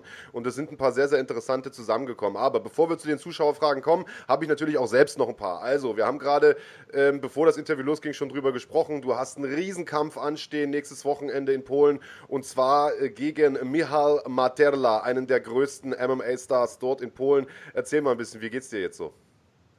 Ja, äh, äh Weltergewicht muss, muss bleiben dieses Jahr, weil, weil äh, Grzebek hat abgesagt. Äh, ist äh, Double Champion äh, Mittelgewicht in Weltergewicht in Fan, Fan Aufstandung. Das ist äh, zweite, zweite äh, große Aufstandung in Polen. Ja. Und er hat unterschrieben bei KSW und äh, ich warte für ihn. Er, hat äh, gesagt, ich wollte kämpfen gegen mir. mich und äh, ist der gleiche Rekord wie ich, 17,3 und äh, hat abgesagt. Er sagt, er braucht so äh, zwölf Wochen für, für, Vorbereitung für mich, für, für Gürtel. Er muss äh, fliegen nach Amerika und so und äh, ja, und dann ich war ein bisschen so, kaputt. Also ich wollte kämpfen, weil ein Jahr nicht gekämpft. Ja. Und äh, ich habe gesagt, äh, mein, mein Manager Ivan Diakoc, ich wollte kämpfen äh, 84 Kilo. Ich wollte probieren, weil keine äh, Weight Cut so. Äh, ich bin immer, immer ganze Jahr auf Diät, aber ein bisschen mehr essen. Ich wollte so äh, Gefühl, wie es so Kraft bei, bei 84 Kilo. Vielleicht ich kann in, in Europa, äh, Europe etwas machen. Ne? Naja, und, und ja. ja. Und äh, ich habe gesagt, gegen jeder und äh, jemand sagt, äh, gute Information, Micha Materla, willst du? Ich habe gesagt, ja, das ist großer Name, Legende, former KSW Champion. Ja. alles gut. Ne? Das wäre meine nächste Frage gewesen. Wer ist denn mit dem äh, auf die Idee des Kampfes gekommen? Also war das ein Vorschlag von euch, von Ivan oder äh, ist KSW damit auf euch zugekommen? Ähm, wie, wie kam der Kampf zustande? Also vielleicht nochmal für alle, die das jetzt nicht ganz mitbekommen haben. Ursprünglich war eine Titelverteidigung von dir angekündigt im Weltergewicht. Du hast es gerade gesagt. Äh, dein Gegner hat allerdings abgesagt. Dem war die Vorbereitungszeit zu kurz. Ähm, deswegen jetzt ein Wechsel, eine Gewichtsklasse hoch für dich ins Mittelgewicht, in die 84 Kilo Klasse gegen einen der größten Kämpfer äh, in dieser Gewichtsklasse in Polen gegen Miha Materla. Wer, hat, äh, wer kam auf die Idee? Äh, KSW. Ja. KSW und Ivan äh, hat viel geredet. Was ist gut für, für KSW, für, für Verkaufen, äh, Pay-Per-View. Ja. Und äh, Matella sagt auch, ja, ja, Main Event jetzt KSW ist, äh, äh, ich bin auch großer Name in Polen Matella auch so ist guter äh, Kampf für Fans. Das Und, ist äh, auf wollten sehen, diese Kampf. Das ist auf jeden Fall ein Riesenkampf und ich sag mal, ähm, natürlich schaut ihr Kämpfer jetzt nicht über den nächsten Kampf hinaus, aber trotzdem wäre im Falle eines Sieges über Mihalmaterla ja im Grunde genommen der Weg dann auch frei für einen Titelkampf im Mittelgewicht. Wäre das was, was dich interessiert? Also ein Kampf gegen Mamet irgendwann mal um den Mittelgewichtstitel, dann wärst du sozusagen Champ-Champ, das wäre ja möglich. Oder äh, würdest du, egal wie der Kampf jetzt ausgeht, wieder runterwechseln ins Weltergewicht? Äh muss, muss etwas Fokus, muss etwas so, äh, wie heißt, äh, muss äh, Fokus erstmal bei, bei Materla, mhm. Samstag und äh, danach gucken wir. Aber ist gute Idee, Double Champion, oder? Ich wollte gerade sagen, also den, natürlich liegt der, der Fokus jetzt erstmal auf dem nächsten Kampf, aber im Hinterkopf hast du doch bestimmt schon mal drüber nachgedacht, zwei Titel zu halten, oder? Aber wir Samstag. Samstag. Ähm, ja. Und, äh, gib Gas, ne? Ja, wollte ich gerade sagen. Und du hast es gerade gesagt, guter Kampf, also zwei große Namen natürlich, das auf jeden Fall. Ein Kampf, der sich gut verkaufen lässt, aber auch stilistisch ein sehr, sehr interessanter Kampf. Ich meine, du bist einer der K.O.-gefährlichsten Striker in KSW, in Europa, muss man sagen. Auf der anderen Seite haben wir mit Miha Materla einen der besten Bodenkämpfer, den es äh, in KSW je gab, der sich über die Jahre aber auch zu einem ganz äh, guten äh, Boxer entwickelt hat. Was für einen Kampf erwartest du? Glaubst du, Materla will unbedingt den Bodenkampf suchen? Glaubst du, er wird es wagen, sich mit dir im Stand zu messen, im Striking? Erzähl mal, was, auf was bereitet ihr euch vor? Ich bin bereit für alles. Ich bin kompletter MMA-Kämpfer. Ich, ich habe trainiere alles. Ich bin bereit für jede Position. Und äh, mit äh, Gleison Tibau, ich habe viel gemacht, Boden. Jeder weiß, wer ist Gleison Tibau, ist äh, UFC-Veteran, hat äh, 29 Kampf gemacht in UFC. BJJ-Style und äh, hat auch äh, gutes Striking und äh, Abus Magomedov hat viel, viel äh, ge, ge, ge, gehofft, äh, gehofft. Gerungen, ja. Mhm. ja. Und äh, ja, ganze UFD-Gym. David Zawada auch war da, Kerry Mengizek auch war da. Äh, wir, wir haben jetzt äh, Max, Max, äh, Max äh, Ringer Coach, ist Coach von, von Lomali. Ja, Max Schwind. Mhm. Ja, Max Schwind und ich bin, ich bin komplett, ich habe Angst. Ich habe keine Angst für, für, für jede Position. Ich bin bereit. Ich gucke, was Kampf, Kampf gibt. Wenn, wenn er wollen Stand machen, wir, wir machen Stand. Aber äh, jeder weiß, ich bin, ich bin gefährlich im Stand, aber ja. er hat auch gute, gute äh, Arms, ne? gute Boxen, hat ja. auch Bomben. Und äh, ich, muss, ich muss schneller sein, ich muss äh, kurz, schnell äh, bewegen, Zirkeln, gucken wir, was, was Kampf gibt. Ich bin bereit für alles. Sehr gut, also wir freuen uns auf jeden Fall. Den Kampf gibt es. Ich bin gut vorbereitet und keine verletzt. Und äh, für drei Runden, ich kann 100% Gas geben. Das Besondere an diesem Kampf ist, du hast es selbst gesagt, du hast jetzt ein, fast ein Jahr nicht gekämpft äh, und die Corona-Pandemie, die läuft noch immer, auch in Polen leider Gottes. Das heißt, die Veranstaltung wird ohne Zuschauer stattfinden. Das ist natürlich gerade bei KSW etwas sehr, sehr Besonderes, denn KSW ist nicht nur für gute Kämpfe bekannt, sondern auch für eine Riesenshow, für große Hallen, für mega viele Effekte, für äh, richtig viel Action da vor Ort. Ähm, glaubst du, es wird eine Rolle spielen, dass das jetzt in einer leeren Halle stattfindet, sicherlich auch ein bisschen kleinerer Rahmen ist, was, was die Arena angeht? Angeht oder ist dir das egal? Für mich ist egal, Kampf ist Kampf. Ich habe Adrenalin. Ich habe geguckt, letztes Mal äh, KSW 55 in Lodge und äh, ich, Adrenalin ist da, wenn, wenn kämpfen. Das, das ist äh, kein Problem, aber leider, leider, ja, kein, ohne Zuschauer. Manchmal, manchmal ist, äh, ist Problem für, für mich, wenn, wenn äh, keine ich, ich, ich kämpfe immer mit Druck, weil in Polen ich bin Gast, aber jetzt Polen äh, liebe äh, mein Name so. Und äh, wenn ich kämpfe gegen Polen, immer Polen für, für Pol Polen, ne? Ja. so Zuschauer. Aber jetzt ist es ein bisschen anders, aber Adrenalin ist da. Ne? Ich, ja, also ich sag mal, auch wenn sie dich in Polen über die Jahre lieben gelernt haben, äh, weil du dort natürlich selber auch zum Star geworden bist, ich glaube, wenn du gegen Michal Materla antrittst, bist du auf jeden Fall immer der, Bu der Böse. Also da werden auf jeden Fall immer die Polen gegen dich, äh, äh die die Daumen drücken. Also vielleicht ist es ja sogar ein Vorteil, ähm, dass, die, dass die Halle leer ist. Ja. Viel, viel Unterstützung gegeben. Ja. Viel. Ja, das kann ich mir vorstellen. Also das muss man sagen, äh, die Zuschauer in Polen, die sind sehr, sehr, ähm, ja? Herz ist immer für, für Polaken. Ne? Das ist normal.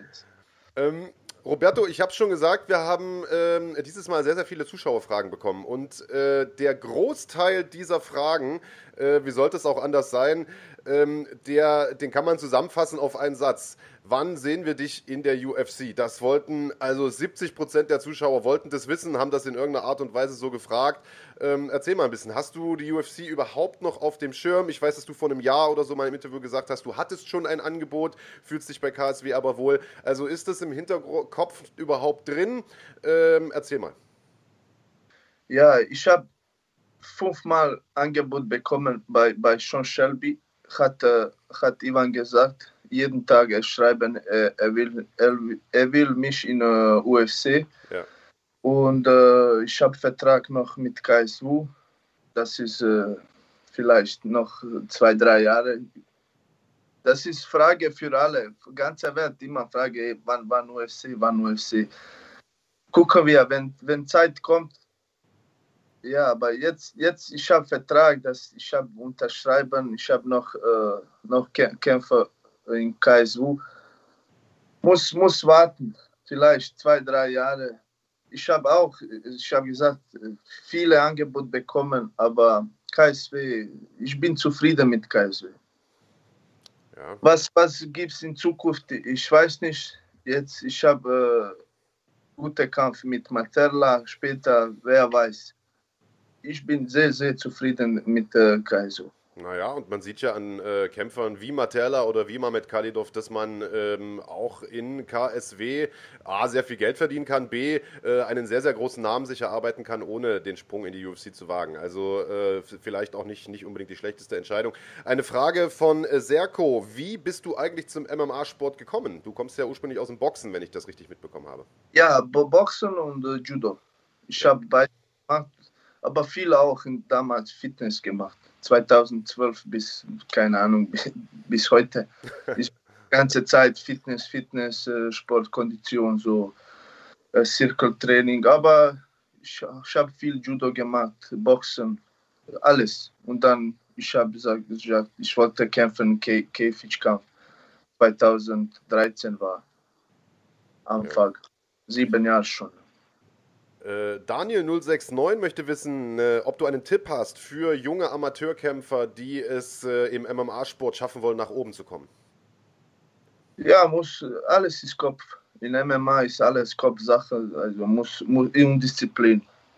Muss, äh, muss Fokus, was willst du, was, was möchtest du machen und äh, immer vorne, egal was passiert, Sieg, Niederlage, äh, krank, äh, Schule, keine Ahnung, immer vorne, immer Training. Das, das, ohne Training geht gar nichts.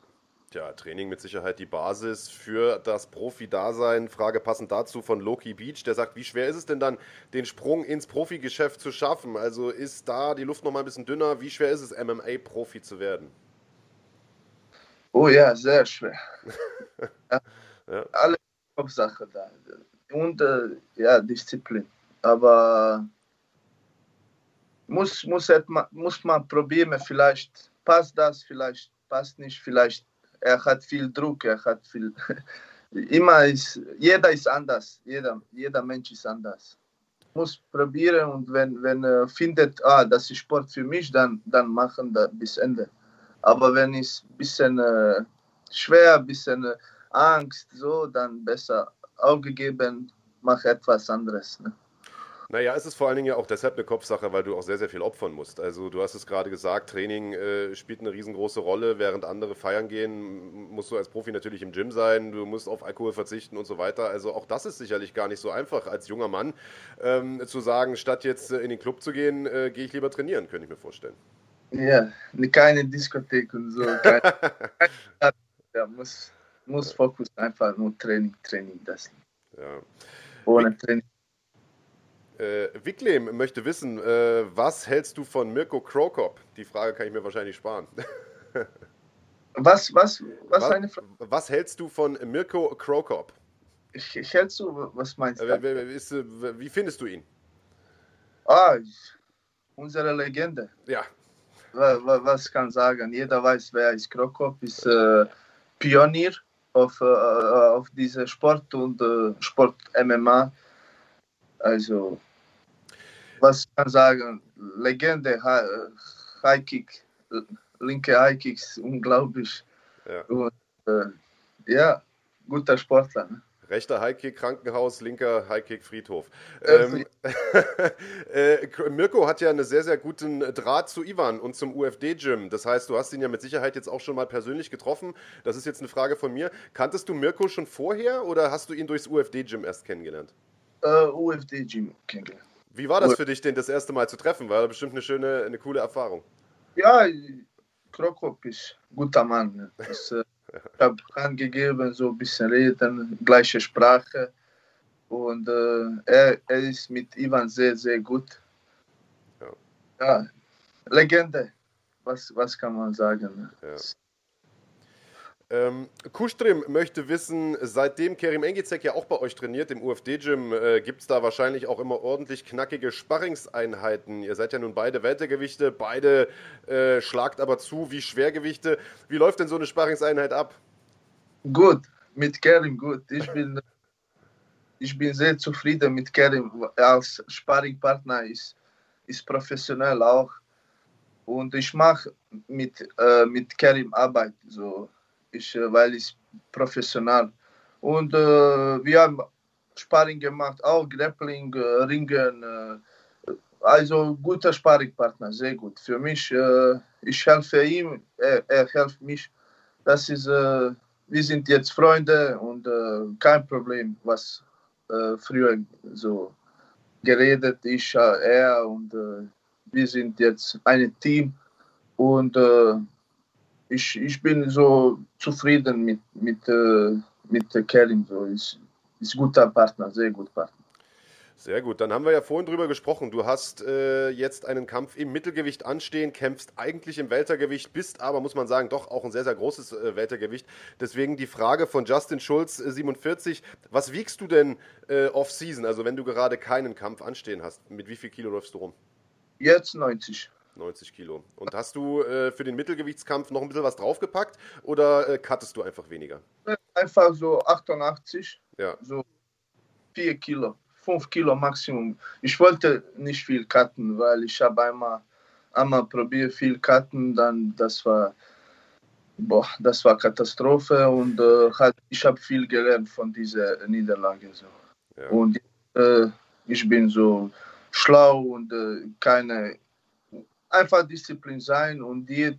Und wenn es alles auf Zeit ist, kein Problem. Äh, 5 Kilo geht runter, das ist kein Problem.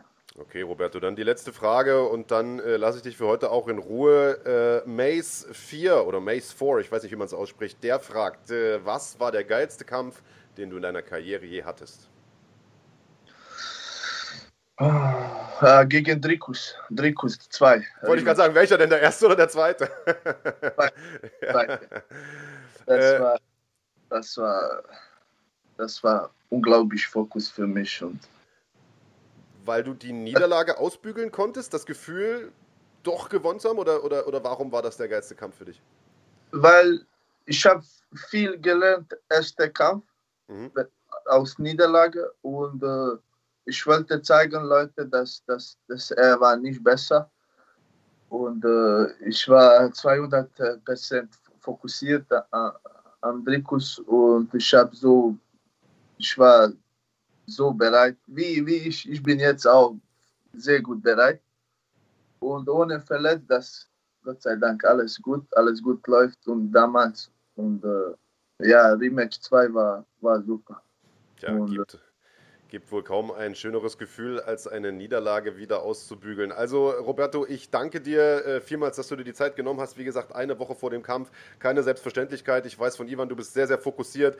Ähm, jeden Tag zweimal im Training. Ich äh, wünsche dir noch viel, viel Erfolg in der Vorbereitung. Wir freuen uns auf den Kampf. Roberto Soldic gegen Michal Materda. Das Ganze gibt es am 14. November, also am Samstagabend live. Äh, wir werden mit Sicherheit alle zuschauen. Drücken dir die Daumen. Viel Erfolg und bis zum nächsten Mal wollte sagen, danke mein Sponsor Adam Koska für Unterstützung die ganze Zeit in der Corona-Pandemie, ganze UFD-Gym. Ich bedanke an alle Manager, Tomislav, mein Sparringpartner und äh, wir, sehen, wir sehen uns Samstag, 14. November. Us. Alles klar. Bis dahin, mach's gut.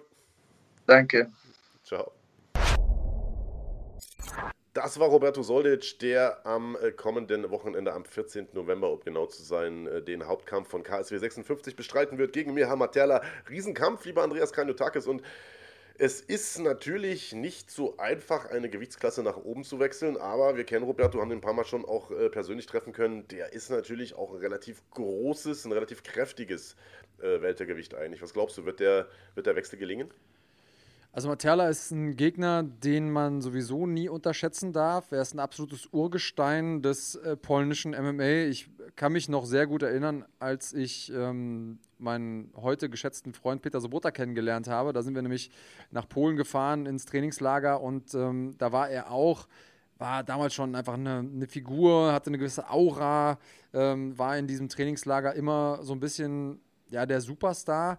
Und ähm, ich sag mal jetzt, fast forward 15 Jahre, ähm, ist er immer noch an der Spitze und trotzdem schon so ein bisschen in die Jahre gekommen. Ich glaube, dass ähm, Soldic schlägt wie ein Schwergewicht. Also wenn der richtig trifft, dann äh, kippt zur Not auch ein Ochse um. Deswegen äh, glaube ich, dass Materla sich da vorsehen sollte und ich gönne es ihm natürlich von ganzem Herzen und denke, dass er da eine ernsthafte Chance auf den Sieg hat. Glaube ich auch. Ähm, natürlich wissen wir alle, dass äh, Solic massive K.O.-Power hat. Äh, Materla hat sich über die Jahre auch zu einem passablen Striker entwickelt, ist aber immer so ein bisschen anfällig auch für äh, für K.O.s gewesen, äh, um, das mal, um das mal so auf den Punkt zu bringen. Und ich glaube, das könnte hier tatsächlich auch dann das Zünglein an der Waage sein. Ich glaube, wenn er sich da auf einen Schlagabtausch einlässt mit, äh, mit Solic, dann, dann könnte das sehr, sehr schnell gefährlich für ihn werden. Aber man darf nicht vergessen, er ist ein super erfahrener Typ. Er ist einer, der am Boden nach wie vor zu den besten Leuten Europas gehört. Und ich glaube, wenn er Roberto da runterbringt, dann könnte das für ihn auch sehr, sehr eng werden. So ehrlich muss man sein. Er hat zwar jetzt viel trainiert mit äh, Gleisen Tibau und so, wie er erzählt hat, aber das äh, wird trotzdem, glaube ich, äh, nicht so einfach, wenn er da mit, mit äh, einem wie Materla auf der Matte rumspringen muss. Aber ich glaube, dazu wird es gar nicht kommen. Ähm, ich denke, das wird ein knackiges Ding und ich glaube, das wird ein K.O. geben, auch für, für Sol. Ich bin da völlig bei dir. Ähm, Riesenkampf und äh, mindestens genauso spannend ist das, äh, das KSW-Debüt von, von Max Koga, der ja. Ähm, äh, ja, in Deutschland für Furore gesorgt hat in den letzten Monaten und Jahren, ein paar richtig gute Kämpfe bestritten hat, bei GMC äh, im Prinzip äh, festes Inventar war dann zum Schluss, der jetzt auch den Sprung nach Polen gemacht hat und es mit Daniel Torres mit einem ähm, erfahrenen Typen zu tun bekommt. Ähm, der, äh, wenn sich äh, Run-Fighting-Zuschauer recht erinnern, äh, vor nicht allzu langer Zeit noch in Österreich gekämpft hat, bei Inferno FC, also hier auf Run-Fighting zu sehen war, ähm, jetzt auch seit letztem Jahr bei KSW untergekommen ist und äh, ja, ein quirliger Typ ist, äh, einer, der auch gerne strikt, der sich gerne viel bewegt, damit irgendwie ein Stück weit zu Max passt, aber trotzdem, wie ich finde, für Max eigentlich ein guter Gegner fürs Debüt. So sehr ich es hasse, dir zu widersprechen, er hat ja schon 2018 ähm, oder seit 2018 für KSW gekämpft, dieser Daniel Torres, und hat da ein paar ja. echt geile Kämpfe hingelegt. Also ich ähm, habe mir seinen ersten Kampf angeguckt und äh, war direkt ein Fan von ihm, hat da eine Split Decision hingelegt bei KSW gegen äh, Philipp Wolanski und ich habe ihn einfach noch nie in einem langweiligen Kampf gesehen. Das gleiche kann ich sagen über Max Koga. Und ähm, ich glaube, dass Koga das Zeug hat, das Ding zu machen, dass er alle technischen Mittel hat, dass er fit genug ist.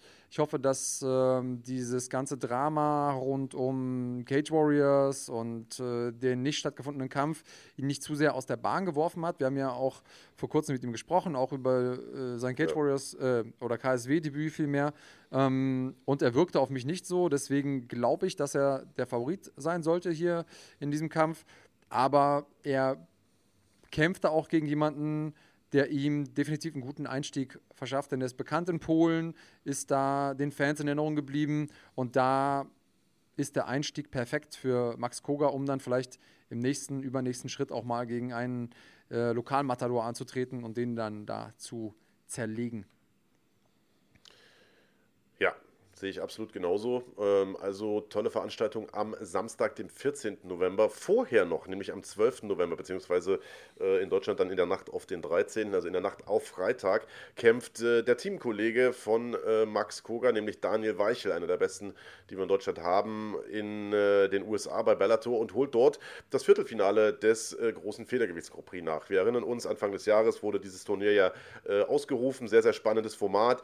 der Champion Pitbull Frede ist mit drin. Das heißt, äh, es wird auch Titelkämpfe geben im Rahmen schon des Turniers. Der Titel wartet quasi nicht erst am Ende des Turniers, ähm, sondern dort winkt eine Million Dollar, wenn ich das. Äh, äh, ja, so kann man es auf den Punkt bringen. Und ähm, Daniel ist dort im Viertelfinale gegen äh, Emmanuel Sanchez, den er schon mal besiegt hat vor, vor einigen Jahren.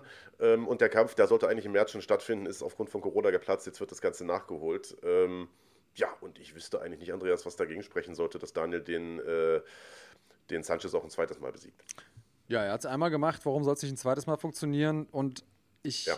möchte nur einen Moment deiner Zeit und der Zeit unserer Zuhörer und Zuschauer nehmen und mal ganz kurz Wertschätzung in Richtung Bellator schicken, denn die bekommen manchmal so ein bisschen Hate ab. Ja, die nehmen ja nur die abgehalfterten Kämpfer aus der UFC, was teilweise natürlich fair ist. Wenn man aber sich Corey Anderson anguckt zum Beispiel, haben die auch ein paar echt gute Leute mit dabei. Ähm, auf der anderen Seite, was ich geil finde, ist, Daniel Weichel muss jetzt nichts machen, außer kämpfen und gewinnen, um in seinem nächsten Kampf einen Titelkampf zu bekommen. Denn er kämpft gegen den Sieger ähm, aus, dem, aus demselben Bracket wo der Titel unterwegs ist und im übernächsten Kampf, wenn er den gewinnen sollte, den Million-Dollar-Turnier-Sieg sich holen zu können. Das heißt, einfach nur durch sportliche Leistung kann der sich jetzt hier den Traum erfüllen, den so ziemlich alle Leute da draußen haben, nämlich äh, erstmal viel Geld verdienen mit dem Sport und zweitens ähm, Champion einer großen Organisation werden, ohne Trash-Talk, ohne den Zwang, sich selbst zu vermarkten. Und das ist was, was ich immer sehr, sehr begrüße das nur ganz kurz nochmal ein Seitenhieb von, äh, von mir in Richtung aller McGregor-Fans. Naja, und das ist ein total wichtiger Kampf auch für Daniel. Also äh, natürlich ist äh, jeder Kampf wichtig und so weiter und jetzt in dem Turnier ja ganz besonders, aber ähm, du hast es gerade gesagt, also im Halbfinale würde dann der amtierende Champion äh, warten äh, und das ist entweder Patricio Pitbull Freire oder Pedro Carvalho. Die beiden treffen nämlich in diesem anderen Bracket aufeinander ähm, und äh, Pitbull wäre natürlich ein super Kampf für Daniel, der ja, so ein Stück weit sein, ich will nicht sagen Nemesis geworden ist über die Jahre, aber die beiden standen sich eben schon zweimal, äh, zweimal im, im Käfig gegenüber bei Bellator. Äh, beim ersten Mal hat Daniel wirklich einen guten Kampf gemacht, bis er dann in den Konter gelaufen ist und K.O. gegangen ist in der äh, zweiten Runde. Ähm, der zweite Kampf war eine enge Kiste, eine Split Decision für für Patrizio Freire. Also ich kann mir gut vorstellen, dass Daniel Bock hätte da auf den dritten Kampf, um endlich mal einen Sieg zu holen und dabei gleich noch den Titel mitzunehmen. Das wäre natürlich was. Aber bevor er sich darüber Gedanken machen kann, äh, muss er erstmal Emmanuel Sanchez schlagen. Das Ganze, wie gesagt, gibt es in der Nacht auf den Freitag. Ähm, ja, also viel zu gucken diese Woche, was, was MMA angeht. Drei große Veranstaltungen, Andreas. Aber das ist noch nicht alles. Eine Woche drauf, nämlich, also in zwei Wochen, haben wir auch noch eine große Veranstaltung und zwar hier auf Run Fighting. Richtig, du sprichst äh, von Octagon MMA. Wer das noch nicht gehört hat, das ist ähm, eine der ja, größeren Veranstaltungsreihen hier aus dem europäischen Raum und da sieht man immer große Talente, ähm, generell starke Kämpferinnen und Kämpfer. Kein Ort, um, sag ich mal, leichtes Geld zu verdienen, wenn man das vorhat im MMA. Also gibt Leute, die sagen würden, das ist eh nicht einfach, im MMA Geld zu verdienen, aber da äh, ist ähnlich wie bei ACA, da wird dann doch schon nochmal schärfer geschossen. Und auch hier haben wir einmal deutsche Beteiligung in Form von Christian Jungwirth. Der bekommt es mit Waclav Holat äh, Holota zu tun, so rum. Ähm, der Kollege ist zwar in Anführungsstrichen erst äh, 3-0, aber das muss nicht immer was heißen. Das stimmt. Ähm, und du hast es vollkommen richtig gesagt, Octagon, eine der, ähm, ja, eine der besten Veranstaltungen Europas und ein Sprungbrett auch für viele äh, Kämpfer, die es dann später in die UFC und andere große Organisationen geschafft haben. Niklas Stolze ist beispielsweise so äh, ein Kandidat, ähm, der äh, sozusagen sein Ticket dort gelöst hat. Und äh, auch eine Veranstaltungsreihe, die sehr, sehr große Veranstaltungen auch macht. Also wenn jetzt Corona nicht ist, wenn die Pandemie nicht gerade läuft, dann haben die wirklich volle, ausverkaufte Hütten und machen echt gute Paarungen. Das heißt, das ist für Christian Jungwirth hier ähm, tatsächlich auch ein gutes gutes Outlet, eine gute gute Möglichkeit, um sich zu beweisen. Jetzt, wo die Szene in Deutschland ja Corona-bedingt so ein bisschen brach liegt, ähm, da einfach im Ausland seine Brötchen zu verdienen. Und das ist nicht der einzige interessante Kampf, sondern auch äh, Ivan Buchinger, M1-Champion und ebenfalls Teamkollege von äh, Daniel Weichel und Max Koga, der äh, wird dort auch antreten. Ähm, und zwar äh, wird er auf Lajos Etelaki treffen. Und ich sehe, das ist ein Kampf im Weltergewicht laut dieser Liste hier. Das kann ich mir fast nicht vorstellen, ehrlicherweise. Äh, also da hätte Ivan ja doch die letzten Monate ganz schön entweder viel essen oder viel pumpen oder beides müssen. Also das ist wahrscheinlich ein Fehler, aber äh, den werden wir auf jeden Fall dort auch sehen. Also aus, ähm, ja, aus, aus unserer Sicht eine total spannende Veranstaltung. Werden wir nächste Woche aber, glaube ich, nochmal ein bisschen detaillierter darauf eingehen. Andreas, nur mal hier schon für euch die Info, äh, um das Ganze vorzumerken. Ansonsten, ich habe nichts mehr. Hast du noch was auf dem Herzen? Lass mich mal überlegen. War eine relativ ruhige Woche, was News angeht. Also es ist ja. nicht allzu viel passiert. Kein McGregor, kein Rabib, kein nix. Also eigentlich kann man sagen, ähm, eine, eine Slow Week, ja. was, die, was den News-Gehalt äh, angeht. Dafür hatten wir ein paar geile Kämpfe letzte Nacht. Also das, äh, Israel Adesanya hat behauptet, dass äh, seine Man-Boobs oder sein einer Man-Boob eventuell von zu viel Marihuana kommt. Wenn man das als News hm. bezeichnen möchte, ähm, man kann da zumindest mal drüber nachdenken. Das klingt ein bisschen komisch, ehrlich klingt gesagt. ein bisschen komisch. Also der hatte ja, der hatte ja damals, als er diese komische Schwabbeltitte da hatte in der, im Kampf, äh, hat er ja direkt danach auch schon irgendeine Erklärung rausgeschickt. Ich weiß gar nicht mehr, was das für eine Erklärung war. Es klang für mich jetzt irgendwie schlüssig. Ich würde dem jetzt auch gar nicht unbedingt irgendwie Stoff nachsagen. Vielleicht hat er auch einfach nur einen hässlichen Körper oder eine hässliche Brust, was weiß ich. Äh, also ich würde da jetzt erstmal gar nicht mit der, mit der PED-Keule auf dem einen hämmern. Äh, also man weiß es nicht so, aber äh, jetzt nur wegen dieser Schwabbelbrust da würde ich da jetzt nicht drauf schließen. Nee, und also abgesehen davon, dass ja ähm, die Kämpfer in der UFC alle getestet werden und die Champions immer noch mal ein bisschen mehr, weiß ich nicht, wie er das jetzt irgendwie hinbekommen hätte sollen. Ähm, aber gut, dass er als Profikämpfer vielleicht irgendwann mal in die äh, Apothekerkiste gegriffen hat, keine Ahnung. Ähm, aber ich würde sagen, er ist einfach so lange unschuldig, bis ihm was anderes nachgewiesen wurde. Ja, aber jetzt, äh, also korrigiere mich, wenn ich da falsch liege, ich bin, bin da jetzt nicht der große Experte, aber diese Gynomastie oder wie auch immer der Fachbegriff da ist für diese Bitch-Tits, die sucht sich doch nicht nur eine Brust aus, oder nicht? Sondern wenn du da irgendwie diese, diese Problematik hast aufgrund von erhöhten Testosteronzufuhr und, und, und Steroidkonsum, dann kommt das doch eigentlich auf beiden Seiten, oder nicht? Und er hatte ja, ja. wirklich nur diese eine äh, Bitch-Tit da, also pff, Weiß man nicht, weiß ich nicht. Aber ähm, ja, gut. Erklärung zu viel Marihuana ist natürlich wahrscheinlich Schwachsinn, aber äh, haben wir da Vollständigkeit halber mal erwähnt. Äh, ja, dann würde ich sagen, war es das von uns für heute, liebe Zuschauer. Besten Dank, dass ihr dabei wart. Wie immer, wir freuen uns auf euch nächste Woche. Drei Veranstaltungen wird es bis dahin zu sehen geben: Bellator, KSW und UFC. Das solltet ihr alle nicht verpassen. Und dann ähm, besprechen wir auch all das, würde ich sagen, am nächsten Sonntag. In diesem Sinne, macht es gut und bis dahin. Bleibt cremig.